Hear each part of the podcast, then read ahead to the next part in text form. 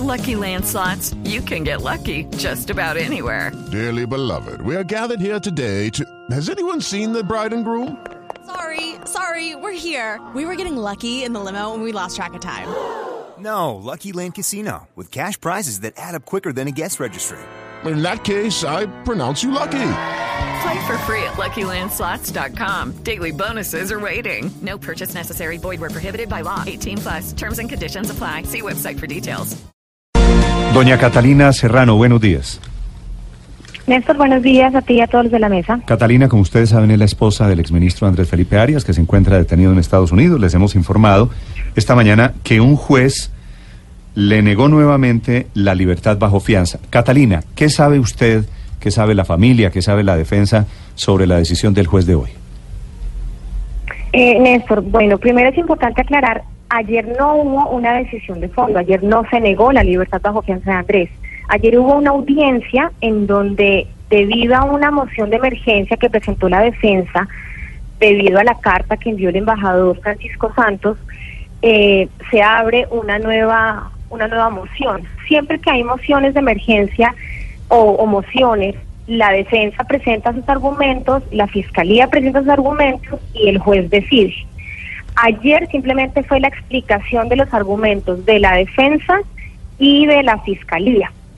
El juez, eh, lo que él decidió ayer fue reabrir el proceso de libertad bajo fianza que se nos había negado en el pasado. ¿Por qué? Porque este juez considera que hubo testigos que nosotros en su momento quisimos presentar que no se nos permitieron presentar y que en este momento eh, es válido hacerlo. El juez le pregunta a la fiscalía ayer, ¿usted está listo para presentar a sus testigos hoy? Y la fiscalía dice, no estoy preparado. Entonces, dado que no están las condiciones para tomar una decisión de fondo, el, fiscal, el magistrado decide reabrir el proceso de libertad bajo fianza y ordenar a una nueva audiencia en enero, cuando las dos partes involucradas estén eh, con todo listo. Sí.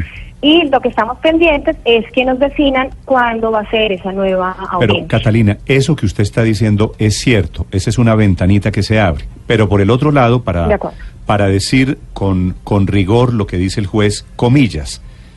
Tengo aquí la sentencia en mis manos, dice comillas. Para nosotros, el exministro Andrés Felipe Arias sigue representando un riesgo de fuga, y mucho más ahora cuando se hace inminente su extradición.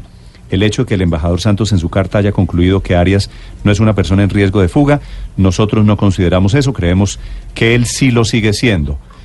Est- esta parte de la sentencia del juez lo que dice es, hay riesgo de fuga, ¿no es verdad?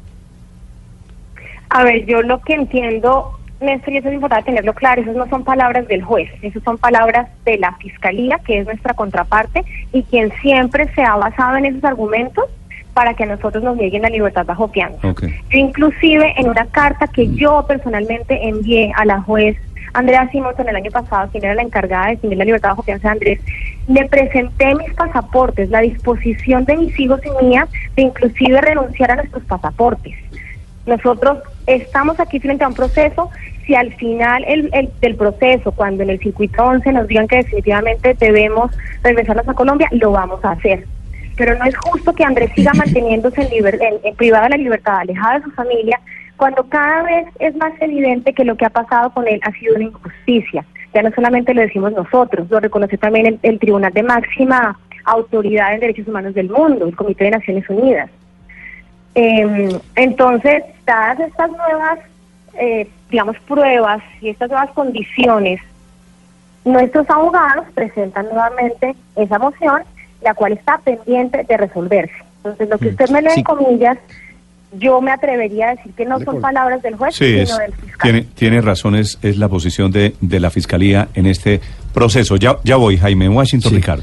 Eh, doña Catalina, usted dice que están eh, dispuestos y que ya les dijeron a los integrantes de la justicia estadounidense que entregarían incluso, si es necesario, sus pasaportes como garantía de que no habrá fuga, de que si al final la decisión es que debe ser extraditado a Colombia el exministro Andrés Felipe Arias, pues van a aceptar la decisión. La pregunta con respeto es, en este caso, ¿por qué la justicia estadounidense debería creer en sus palabras si en Colombia ya habían hecho un compromiso en su momento cuando quedó libre el doctor Arias de que no iban a salir del país o de que iban a responder ante la justicia y finalmente no pasó. Se fue a Estados Unidos y fue prófugo de la justicia colombiana durante varios meses. Cuando nosotros hicimos ese compromiso, para nosotros era clarísimo que en la defensa que nosotros hicimos en el proceso no había habido una sola prueba que demostrara que Andrés Felipe Arias era culpable. Nosotros sabíamos y confiábamos en la majestad de la Corte Suprema que absolvería a Andrés con contundencia, porque no hubo pruebas, porque la Fiscalía no pudo demostrar los cargos de Andrés Felipe Arias. Cuando tres días antes de la elección presidencial, donde Oscar Iván Zuluaga se mostraba como ganador, filtra la noticia que la, la Corte iba a condenar a mi esposo cuando ni siquiera la Corte se había reunido a deliberar. Fue que nosotros salimos del país inmediatamente a buscar asilo. Ayudados por el mismo gobierno americano y amparados bajo el derecho universal de, buscar amparo y protección afuera. Y nos vinimos a dar la batalla desde acá. Aquí no llegamos a escondernos, aquí llegamos a presentarnos al consulado y mostramos información de donde vivimos y desde donde nunca nos hemos movido. En esta casa donde estamos en este momento es donde siempre hemos estado, siempre el consulado de Colombia ha estado consciente de que estamos en este país dando la batalla. Entonces es muy fácil para el fiscal decir ahorita que salimos fugados de Colombia y que podríamos hacerlo también desde acá. Y desafortunadamente es un argumento fuerte que pesa, pero cuando lo miramos desde el punto de vista nuestro, aquí no vinimos a escondernos, ni a cambiarnos los nombres, ni a pintarnos el pelo. Aquí vinimos a dar la batalla desde acá. Y a Catalina, las el acá.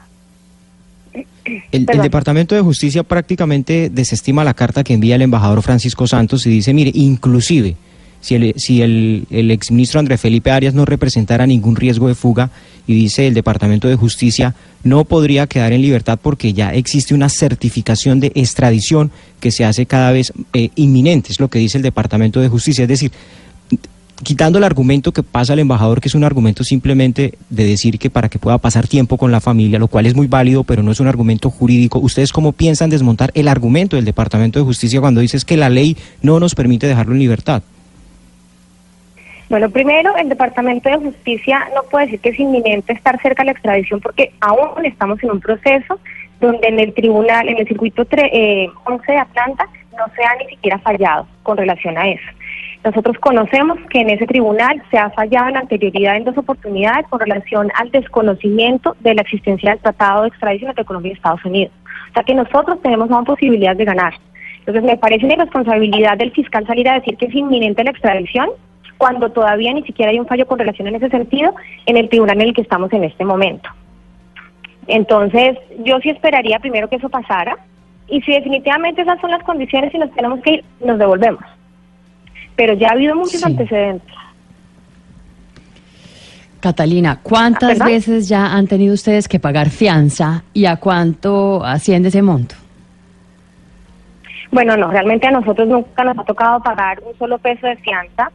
La primera vez que Andrés quedó en libertad bajo fianza fue en el 2016, que fue cuando los abogados nuestros expusieron el tema de que el tratado entre Colombia y Estados Unidos no estaba vigente. En ese momento yo firmé un seguro que garantizaba una póliza de un millón de dólares y tal vez, no recuerdo si fue en ese momento o al poco tiempo, que tuvimos que conseguir amigos acá con finca raíz que respaldaran, pues digamos que, que aumentaran un poquito el monto de la del respaldo, pero no fue nada en recursos económicos. Nosotros no hemos puesto un precio para la fianza. Y solamente fueron esos 10 meses los que entonces estuvo en libertad bajo fianza y ya. Mm. El, resto ya ha estado del... ¿Y esas, esas pólizas las hicieron efectivas después? No, inmediatamente Andrés vuelven a detenerlo, a mí me hacen, pues a mí no, a los abogados les llegan, les devuelven la póliza ya como anuladas, canceladas. Sí. Eh, Catalina, ¿en qué va el proceso de la solicitud de asilo que, presentó el doctor Andrés Felipe recién llegó a los Estados Unidos? Eh, Felipe, ¿quién pregunta? Sí, sí, señora. Felipe, buenos días. Eh, nosotros, el proceso asilo está en este momento frenado mientras se da curso al proceso en la Corte. Y los CSIS, Homeland Security, que son los departamentos que tienen esa potestad, han decidido congelarlo mientras se surte el proceso en la corte y es discreción de ellos, digamos, eso no es un tema, ellos no están obligados a congelar o a descongelar, simplemente por ahora lo han mantenido así mientras salimos adelante en el proceso en corte. En este momento estamos esperando que se nos cite a una audiencia en el circuito 11, que no sabemos, esto puede tardar entre ocho meses y un año, nos dicen los abogados. Y ayer se abrió una nueva posibilidad, que no la teníamos, que es el reabrir el proceso de la libertad bajo fianza. Bueno, obviamente... Estamos pues como en esos tres frentes en este momento. Sí, ¿los abogados están tan optimistas como usted, doña Catalina? Yo pienso que sí, yo pienso que, que todos estamos optimistas, las posibilidades de ganar son grandes. Eh, en el proceso que ha sido tan lento, tan demorado, tan en el que nos hemos afectado tanto emocionalmente, físicamente, psicológicamente, Andrés, los niños, yo, todo que ha sido tan desgastante, pues han, han pasado cosas que, que empiezan a destapar la verdad, Néstor. Yo soy una persona de fe, yo soy una persona de Dios.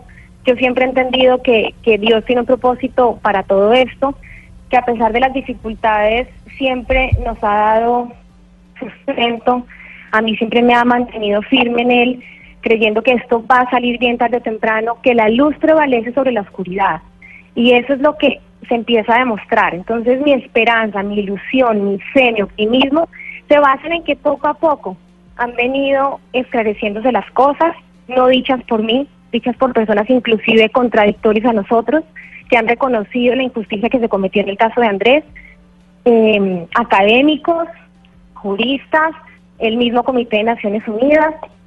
Em, yo simplemente veo que el Departamento de Justicia acá está haciendo su trabajo, eso es lo que le, toca a ellos hacer, eh, pero nosotros tenemos argumentos. Y yo pienso que lo que más pesa en todo esto es, es que Dios sabe que Andrés es inocente, es que Dios sabe que se ha cometido con nosotros una gran injusticia y que pronto vamos a poder estar juntos. Sí. Doña Catalina, gracias por aceptar esta entrevista. Le deseo feliz Navidad. Gracias para usted. Gracias.